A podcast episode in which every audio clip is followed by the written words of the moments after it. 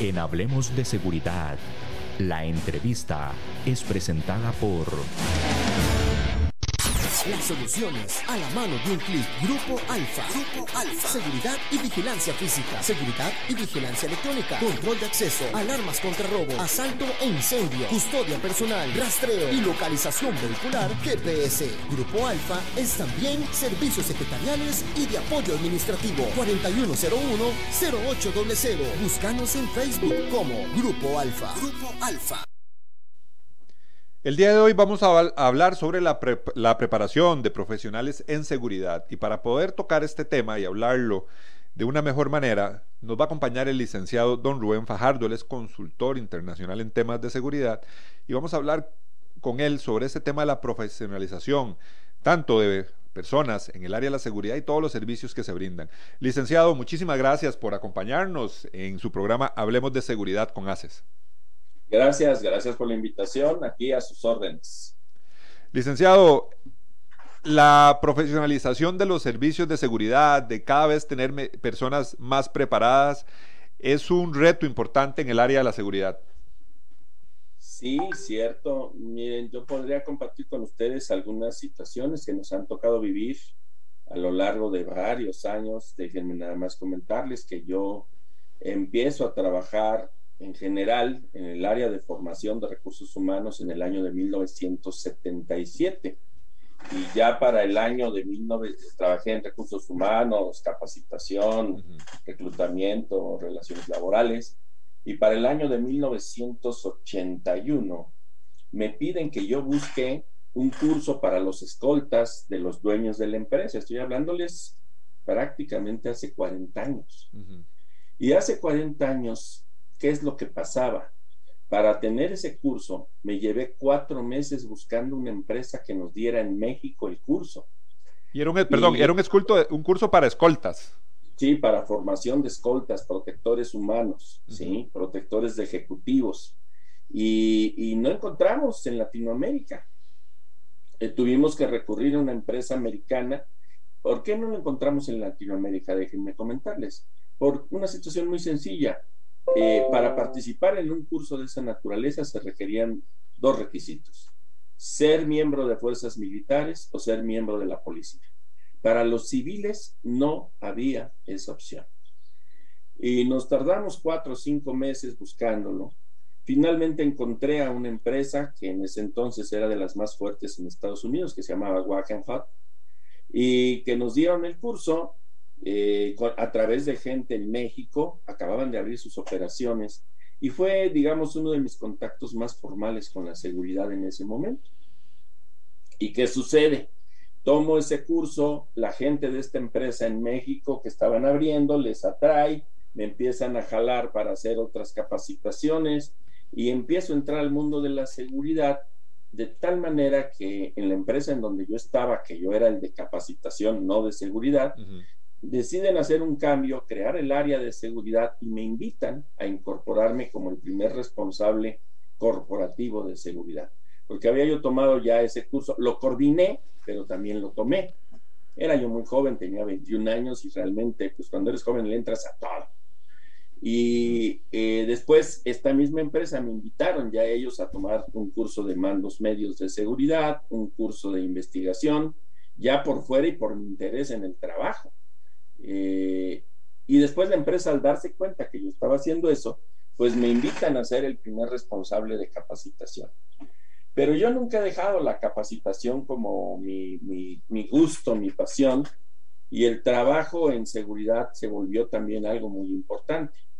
Con los años, en 1984, puse mi, mi despacho jurídico, yo soy abogado, pero ya la seguridad no me dejó salir. La seguridad eh, en vez de llevar eh, juicios y divorcios, llevaba yo asuntos de investigaciones, asuntos de diseños de sistemas de seguridad, y pues de ahí ya no me dejó salir la seguridad.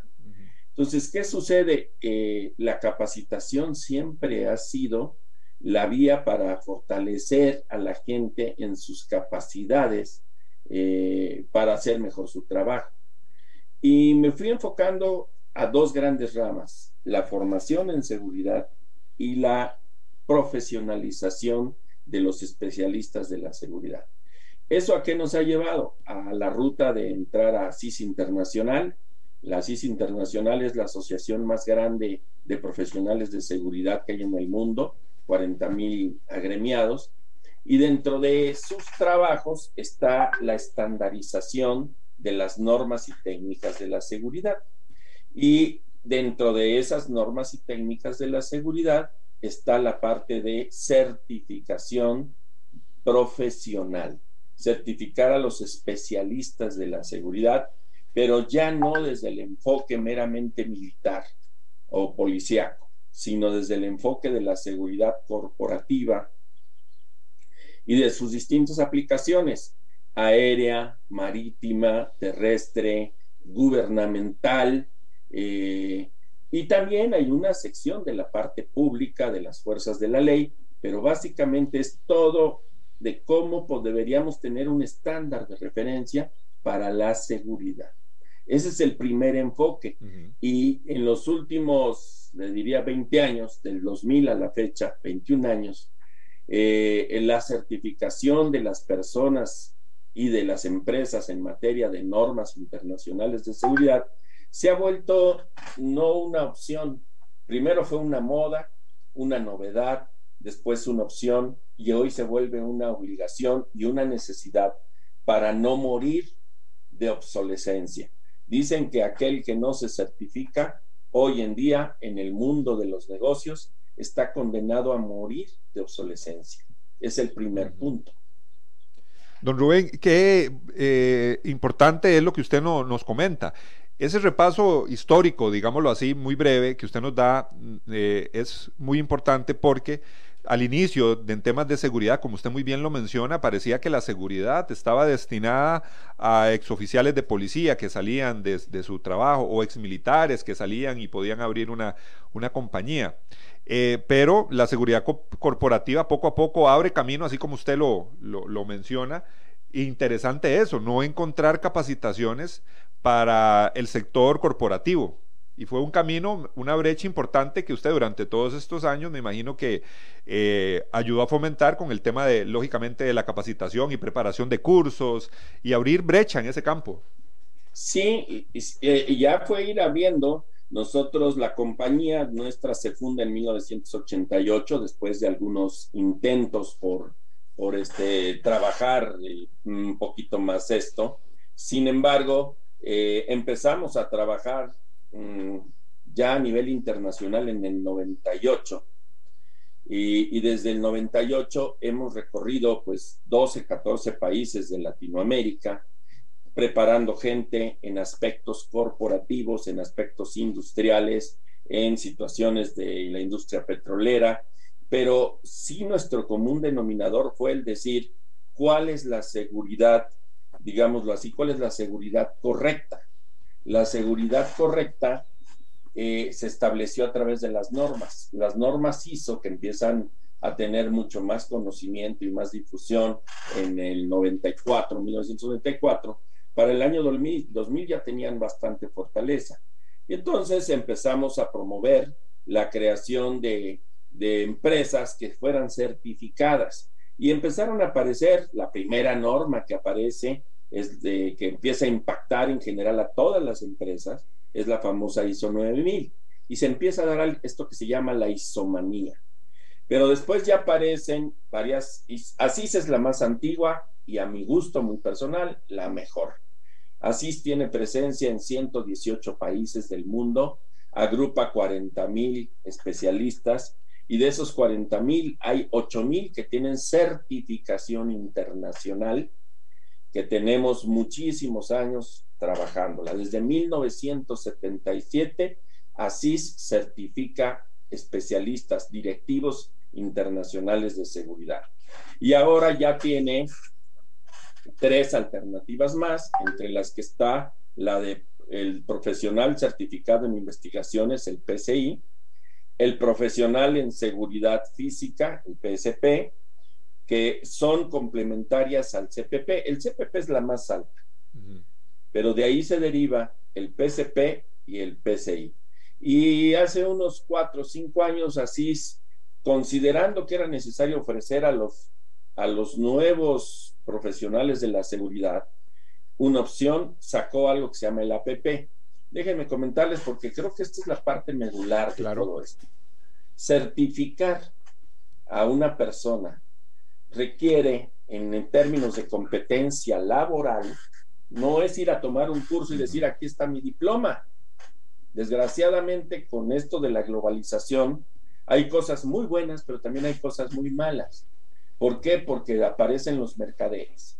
Y el mercader lo que busca es ganancia.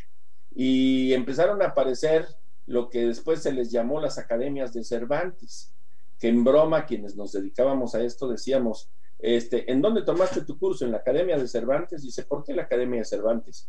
Porque es en la que entras y sales peor que antes.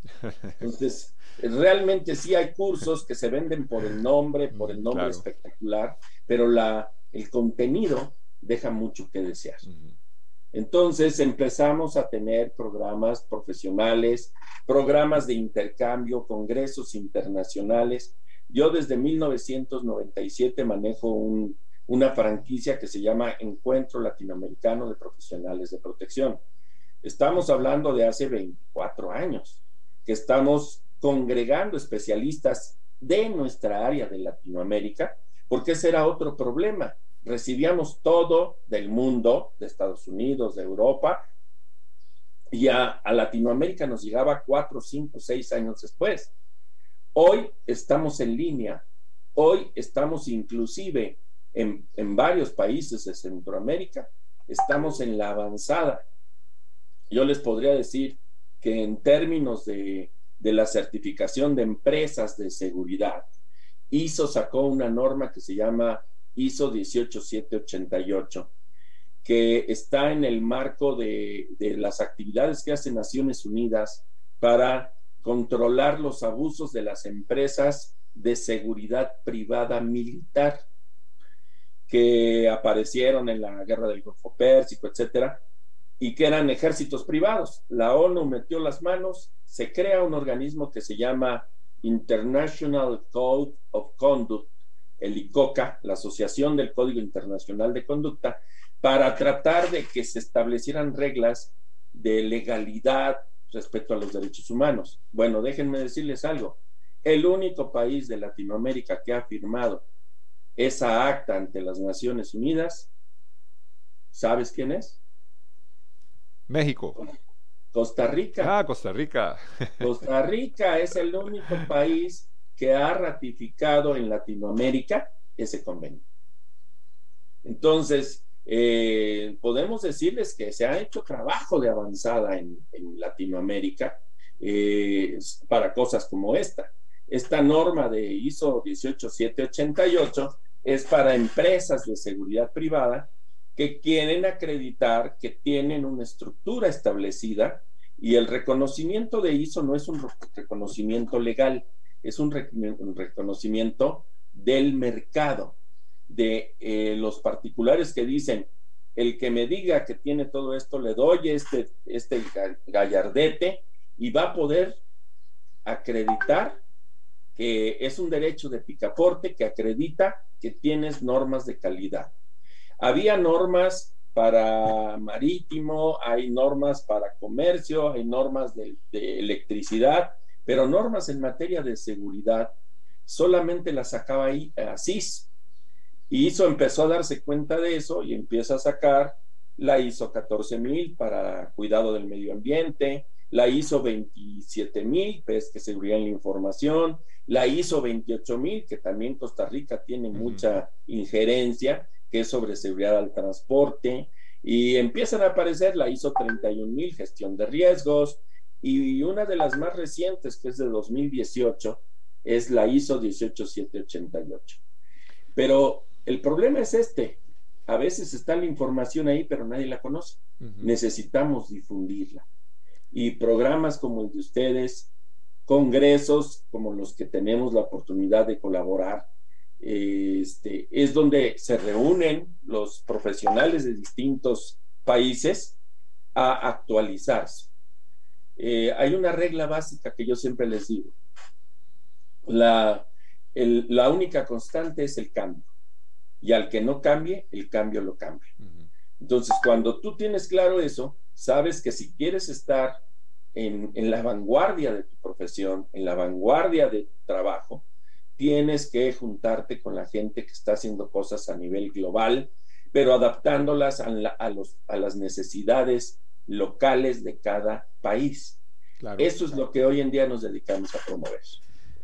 Don Rubén, eh, a mí hay algo eh, que me, me, llama mucho la, atención en el tema de, de, la seguridad y siempre que hablo con profesionales como usted en el tema de la capacitación, siempre eh, lo menciono el tema de personas jóvenes que estudian en universidades, al menos aquí en Costa Rica, se ha difundido mucho, ha crecido mucho las carreras, eh, investigación criminal, por ejemplo, es una carrera que, criminología, que hay muchos jóvenes que estudian. Muchos de ellos eh, aspiran a entrar a cuerpos policiales, pero también tenemos que difundir y, mostrarle a ellos la amplia especialización que hay en, la seguridad privada, seguridad corporativa, todos estos temas, seguridad industrial, todo lo que usted nos está comentando.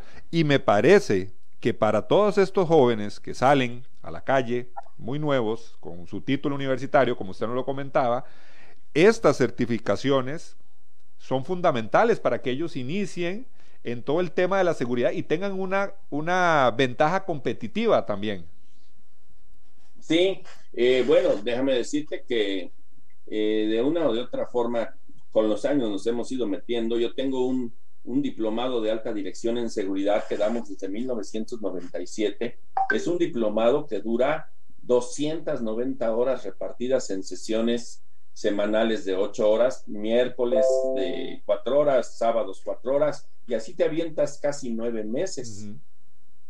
Y ahí vemos desde la formación básica de la seguridad, etcétera, y ya está en el ámbito universitario. Derivado de esos 25, 26 años que tenemos con ese diplomado, la universidad nos pidió desarrollar la carrera de licenciatura en seguridad pública. Eh, y la ofrecieron como algo que hoy se está manejando mucho de una licenciatura ejecutiva. Gente que ya está trabajando, que tiene sus estudios inconclusos y que retoma con horarios especiales y en tres años y medio puede sacar su licenciatura en seguridad pública.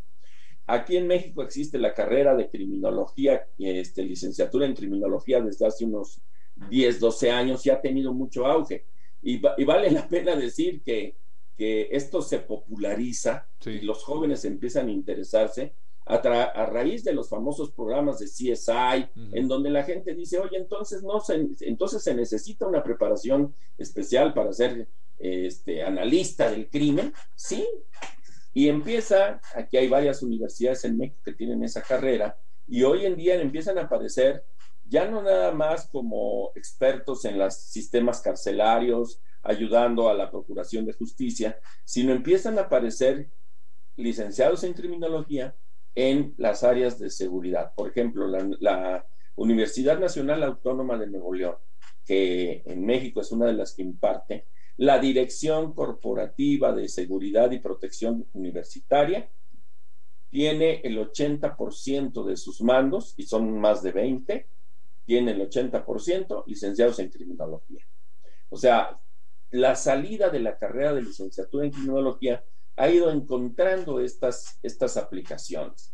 Pero eso implica que el que estudia eso pueda eh, cambiar su mindset, que le llaman, su, su, estructura mental y entender que el crimen tiene dos efectos, antes de y en caso de. Eh, en caso de, tengo que investigar quién lo hizo, pero aquí nosotros en México tenemos un refrán, una máxima que dice, policía que no es buen ladrón no es buen policía. Algunos desgraciadamente se lo toman muy en serio, pero la realidad es esta. La mejor forma de combatir a un delincuente es pensando como el delincuente. Un criminólogo, al entender la naturaleza del pensamiento del criminal y enfocarse a qué hago para detenerlo, no cuando comete el delito, sino para que no lo intente cometer contra mí o contra mi grupo, contra mi empresa o mi sociedad, es cuando la criminología puede trabajar en el antes de y diseñar sistemas que puedan ser interesantes. Pero como eso están los ingenieros, los médicos, los mejores criminalistas, hay que distinguir entre el estudio del porqué del crimen y el estudio del cómo del crimen. La criminología estudia el porqué, el para qué, y la criminalística estudia el cómo, quién, cuándo, dónde. Cuando tú integras esas dos cosas, te das cuenta de que el mundo de preparación es mucho más amplio. Entonces, tenemos excelentes criminólogos y criminalistas, no de carrera, no, perdón, no de, no de eh, carrera profesional. Una cosa es ser un profesional y otra cosa es ser un profesionista. Un profesionista es aquel que estudió una carrera y le dieron una cédula. Un profesional es alguien que aprendió una disciplina y está ejerciéndola. Tenemos excedentes profesionales de la seguridad y criminalistas, criminólogos, doctores, ingenieros, médicos, eh, este, psicólogos, psiquiatras, eh, administradores, abogados. O sea, lo importante es que le tomes amor a lo que estás haciendo, busques la técnica del campo que quieres dedicarte y te especialices y te certifiques. Ese es el camino. Usted mencionó una palabra y, también una frase importante que todavía ya nos quedó grabado, yo sé que hay muchos oyentes también, que dice, quien no se certifica, muere. Hablando de globalización y, competencia de mercado. Sí, porque la certificación se volvió, déjenme les, les comento, perdón, yo soy, yo tiendo a ser muy, muy, este, ¿cómo les diría? Me enfoco mucho a lo que es el día a día. Eh, en algún momento, a mí me llamó un amigo, hace más de 20, 25 años, me llamó un amigo que me dice, oye, tú eres miembro de ASIS Internacional. Le digo, sí, tienes tu credencial de ASIS Internacional, estoy hablándoles del año 2000, 2001. Le digo, sí, ¿por qué? Dice, es que estoy con un cliente, una empresa transnacional, le estoy ofreciendo un servicio de hacerle un análisis de riesgos y me dijeron en la empresa, si usted me muestra su credencial de ASIS, le doy el contrato. Dice, yo no estoy en ASIS, quiero alguien que esté en ASIS. Eso se llama barrera no arancelaria. O sea, no es que sea por ley, no es que sea por nada, sino a mí, director general de una empresa, me dijeron que para que me atiendan bien y no ande yo preguntando si esta persona quién es y si sabe o no sabe, pues me dijeron que quien tiene su credencial de esta asociación es alguien que sí sabe. Y de ahí brincamos a la parte de la certificación. Cuando a mí me llama un cliente y me dice, oiga, ustedes me pasó con una empresa de Perú, la empresa más importante de gas de Perú, nos llaman y nos dicen, este, oiga, estamos buscando PSPs, Physical Security Professionals, para hacer el análisis de riesgos de toda la empresa de gas de Perú. Y le digo, ¿por qué PSP? Así dijo el director de la gasera, o sea, de una transnacional, más bien de la, de la estatal. Dije, bueno, y no había en México más, en perdón, en toda Latinoamérica no había más de seis PSPs en ese momento. Entonces, ¿qué sucede? Pues que de entrada para sentarte a platicar del tema, te piden que muestres tu credencial. O sea, eso se llama barrera no arancelaria. Lo mismo va a pasar con las empresas que se certifiquen en la 18788 o en la de eh, en la de ISO del transporte, de seguridad logística, es la ISO 28000, o las empresas que se certifiquen en la parte de seguridad en la información, que es la ISO 27000, o los que ya están entrando eh, a las distintas modalidades de las certificaciones empresariales o las certificaciones eh, personales profesionales. Pero yo sí les digo una cosa, y perdón, un amigo mío decía, hasta la basura se separa. Hay, hasta entre los perros hay clases, decía por mí. Eh, tenemos que decir que hay cursos de todo, cursos buenos, malos, regulares. De repente te ofrecen certificaciones y llegan como lo hemos dicho, ¿no? Llegan como los españoles ofreciéndoles espejitos a los aborígenes. Mira, yo te ofrezco tal certificación y yo, y más si te lo ofrecen en inglés o en idiomas raros, dicen, ah, no, esa ha de ser muy buena. No, hay que ver el contenido, hay que ver la extensión, hay una asociación que ofrece una certificación de mando de, guardia de seguridad, eh, pero su virtud es que lo ofrece en español y, en dos días tomas un curso y te certifican internacionalmente. Le digo, ¿cómo? Y hay otra asociación o otro grupo de empresas que están ofreciendo certificarte como gerente de no sé qué tanto y te piden una experiencia de 200 horas como gerente de, de riesgos. Digo, a ver, para ser CPP me pidieron nueve años de experiencia y tres años como gerente de seguridad. Y que me vengan a decir que como gerente de riesgos me van a ser gerente con 200 horas de experiencia, eso es lo que sí preocupa, que aparece mucha gente que empiezan a ofrecer espejitos y el mercado debe de aprender a comprar. Porque el problema es que cuando tú como especialista de seguridad compras algo que no que, que era, como decimos en mi país, chafa, que era poco útil, que era la pura envoltura, a nadie vamos a decir, no, me estafaron, me vieron la cara. Vamos a decir, bueno, estaba bien, mejor averigua, y más como hombre de seguridad, que te hayan visto la cara al tomar un curso, pues es medio penoso. Por eso las, las asociaciones como ASIS Internacional, como la ACFE, como la ISACA, que son asociaciones realmente reconocidas a nivel mundial, están volteando la cara hacia Latinoamérica y se están dando cuenta que ahí hay gente que está ávida de aprender realmente lo que es seguridad. Estamos conversando, estamos teniendo una muy rica conversación con el licenciado don Rubén Fajardo. Estamos hablando de la preparación de profesionales en seguridad, las certificaciones. Nos ha dejado muy claro, don Rubén, la importancia de este tipo de certificaciones en el mercado laboral. Vamos a ir rápidamente a nuestra pausa comercial para seguir abarcando este tema que yo sé que es de su interés. Las soluciones a la mano de un clic. Grupo Alfa. Grupo Alfa. Seguridad y vigilancia física. Seguridad y vigilancia electrónica. Control de acceso. Alarmas contra robo. Asalto e incendio. Custodia personal. Rastreo y localización vehicular. GPS. Grupo Alfa es también servicios secretariales y de apoyo administrativo. 4101-0800. Búscanos en Facebook como Grupo Alfa. Grupo Alfa. Continuamos en su programa Hablemos de Seguridad con ACES. Nos acompaña desde México el licenciado don Rubén Fajardo. Él es consultor internacional en temas de seguridad. Don Rubén, eh, hace 40 años, nos comentaba usted, costó encontrar un curso de capacitación para oficiales escoltas. Ahora, con lo que usted nos acaba de mencionar, eh, la oferta es inmensa pero también hay que tener cuidado, muy bien nos lo dice usted. Todos los profesionales, yo creo que todas las personas siempre estamos buscando mejora, capacitarnos.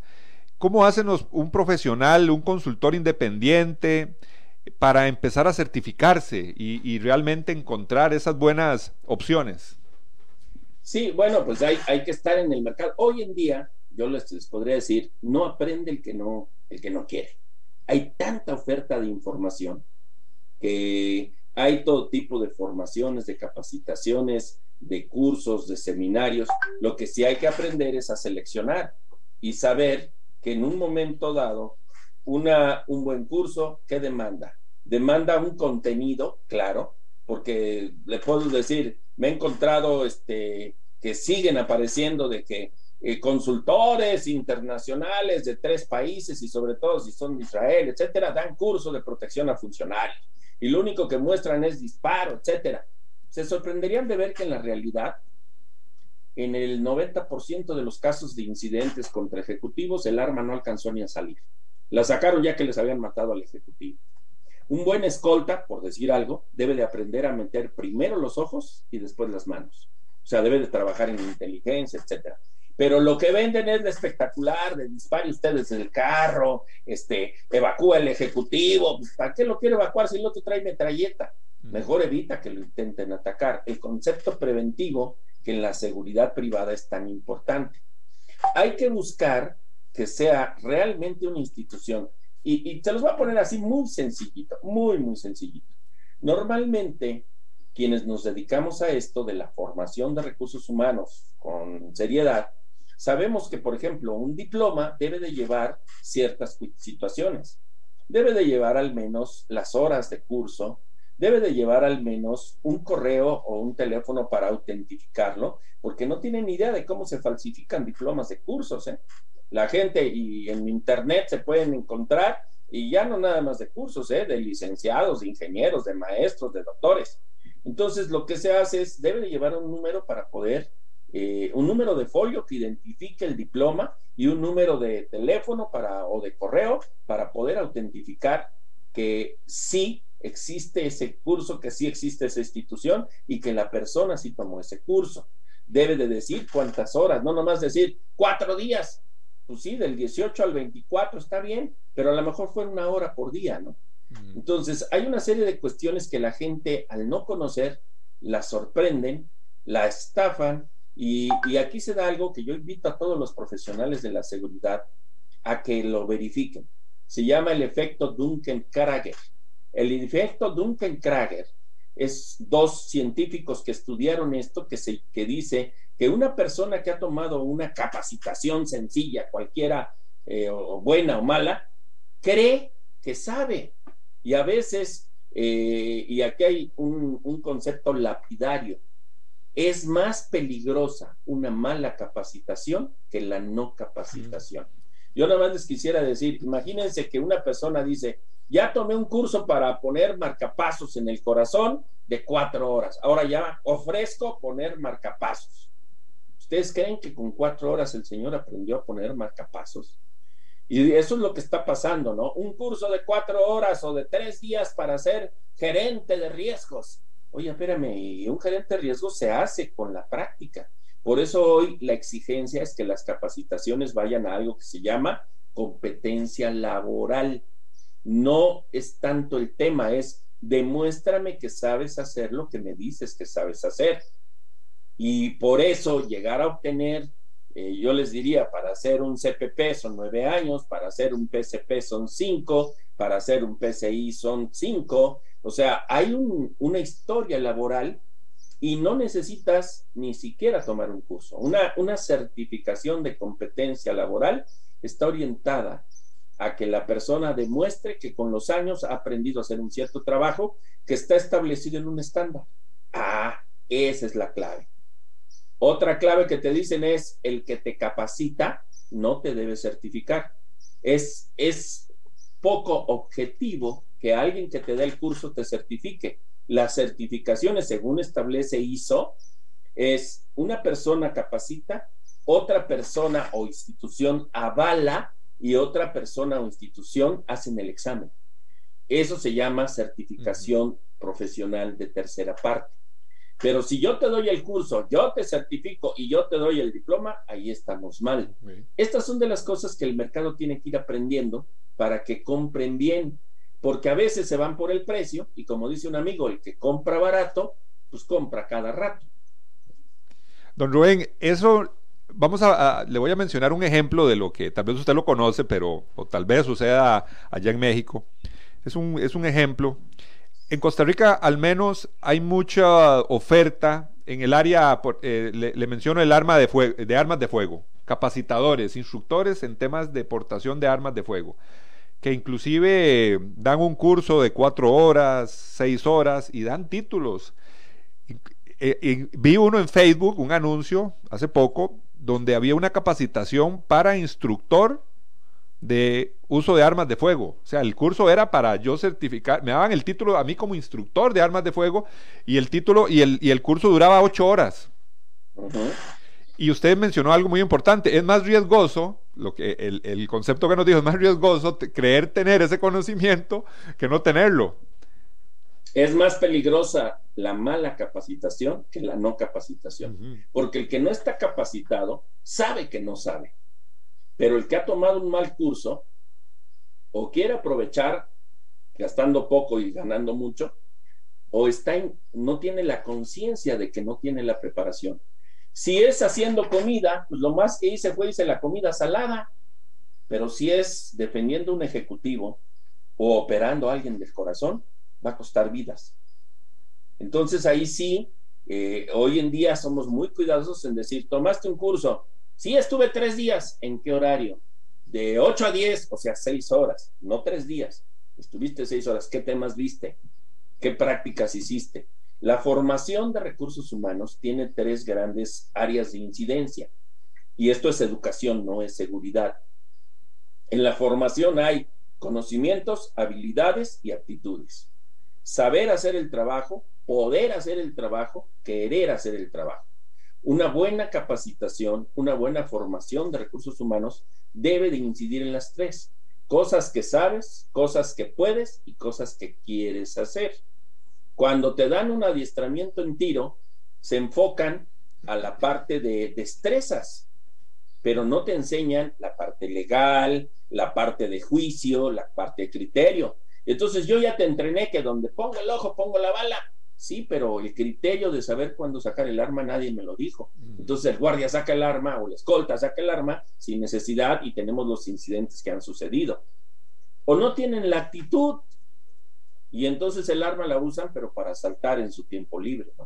Entonces la formación de recursos humanos es algo muy serio y sobre todo en seguridad, porque déjenme decirles otra regla lapidaria. En seguridad los errores matan. En cualquier otra profesión yo les diría, si tú eres este cocinero, hiciste mal la comida, salaste el arroz, pues nadie se lo va a comer, ¿no? Pero si tú eres seguridad y en vez de proteger al ejecutivo de una manera adecuada o de dar la seguridad en una empresa adecuadamente, lo hiciste mal, el costo pueden ser vidas y muchas pérdidas. Déjenme decirles nada más un, un punto, un punto muy sencillo. Hay una empresa, no digo los nombres, averiguo en el internet, una empresa en España que estando cuidando eh, un edificio, tienen un conato de incendio en el piso 19 de un edificio de 24 niveles y no supieron usar los extintores y el edificio se quemó. El dueño del edificio demandó a la empresa de seguridad por 350 millones de euros. Tiene, búsquenlo, y busquen, chequen, el incendio del edificio Windsor en Madrid. Y ahí van a ver que una televisora tomó video tomó con una cámara porque era el quinto edificio más alto de, de Madrid. Y se ve cómo corrían de un lado a otro en el piso los, los guardias y de los seis guardias que estaban en ese edificio, cuatro no estaban capacitados para usar extintores. Entonces, un error cuesta vidas en seguridad. Por eso es tan importante tomar con seriedad la formación en este campo. Definitivamente, eh, don Rubén, es un error en seguridad, como usted lo dice, bueno, son causas, pueden ser mortales, pueden ser letales.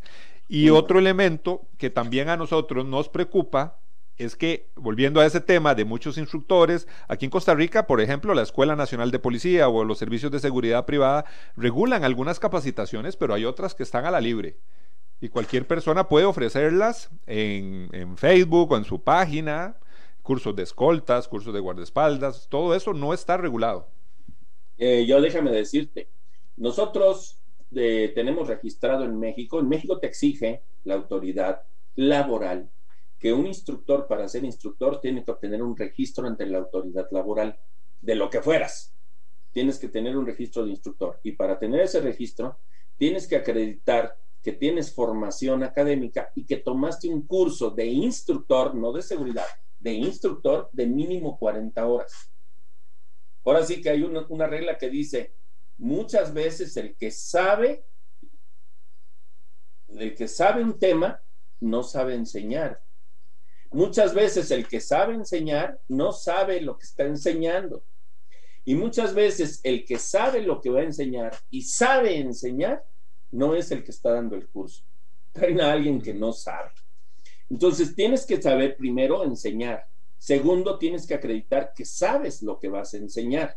Primero 40 horas que sabes enseñar y después que acredites con los diplomas que sabes tiro, que has estado en investigaciones, que eres experto en seguridad, primero debes de acreditar que sabes y después que sabes enseñar. Y si no, no te dan tu autorización. Y si no, y esto fue lo que yo les podría compartir, en México se logró que la capacitación se deduzca de los, de los gastos de la empresa, o sea, la puedas acreditar fiscalmente cuando la empresa que te da la capacitación está registrada y tiene acreditación de institución capacitadora. Y eso lo maneja la autoridad laboral. Entonces, sí hay, sí hay requerimientos. hay, es, es, ahora sí que, como dice una canción, no es serio este cementerio. ¿Cómo está de que quieres darme una certificación internacional con un curso de dos días? Sí, y, por supuesto. y ahí es donde uno tiene que aprender a distinguir. ¿Quieres tener un papel para engañar y vender o quieres aprender realmente a ser un profesional en esto? Aquí en Costa Rica, también para, para la gente que nos escucha, el curso, hay un curso que se llama Curso Básico de Seguridad Privada, aquí lo hemos comentado, el cual tienen que pasar todos los oficiales o las personas que desean laborar en seguridad privada. Ese curso es de 42 horas. Se ve la parte humanística, la parte técnico-policial y la parte jurídica. Esos instructores de ese curso específico sí tienen que estar, eh, eh, demostrar todos sus credenciales dentro de la Escuela Nacional de Policía para ese curso específico, pero para otra cantidad de oferta que hay en el mercado laboral de otro tipo de capacitaciones, no hay regulación, solo específicamente para ese curso y hay un curso de investigador privado que también regula la Escuela Nacional. Pero todos estos eh, cursos de escolta y todo eso sí, sería como dice don Rubén, bueno, es prepararnos, ver quién lo está dando y lógicamente ya después de todo lo que nos ha comentado usted, don Rubén, bueno, ver que esas personas estén certificadas y realmente cumpla con estándares internacionales y es lo que están brindando o están vendiendo. Sí, es, esto se vuelve muy importante. Acérquense a las asociaciones serias. Uno de los capítulos de ASIS Internacional que tiene alcanzado más reconocimientos en, los últimos años es el capítulo de ASIS Costa Rica. Déjenme decirles que eh, en Centroamérica vamos a dividir en tres, Sudamérica, Centroamérica, y, yo les diría lo que llamamos Mesoamérica, que toca este, este ranchito que se llama México. Pero en Centroamérica, Caribe, Sudamérica y Mesoamérica, eh, el país que tiene más CPPs, después de la gente de Sudamérica y de México, es Costa Rica y siendo uno de los más pequeños en tamaño, es uno de los más sólidos en formación. Eh, yo les diría que Nicaragua tendrá uno o dos EPPs, que Guatemala tendrá dos o tres, como cuatro tiene ahorita, este, que Panamá tiene seis, pero Costa Rica debe tener más de 15. Entonces, este, hay una labor, hay una historia, y este, creo que el camino es acércate a quien sabe. Conéctense con las asociaciones serias, en este caso ASIS Internacional, capítulo Costa Rica, o las asociaciones locales eh, que en un momento dado están, eh, digamos, eh, trabajando con historia en aglutinar a las buenas empresas. Ojo, no es lo mismo ser una empresa grandota de seguridad que ser una gran empresa. El tamaño es diferente, y la calidad es diferente. Entonces, en la medida en que tú te quieras preparar, y decía Benjamín Franklin, déjenme darles esta, esta filosofía básica. Decía Benjamín Franklin, vacía tu bolsillo en tu cerebro y tu cerebro se va a encargar de llenar tu bolsillo. Ese es el punto. Eh, don Rubén, muchísimas gracias por haber compartido su tiempo con nosotros y esperamos volverlo a tener en nuestro programa. Muchísimas gracias a ustedes y aquí estamos a la orden. La seguridad es un proyecto inacabado y todos los días tenemos que aportar algo nuevo. Gracias. Muchísimas gracias, don Rubén. Esperamos que haya sido este programa de su agrado y la invitación para nuestro próximo programa.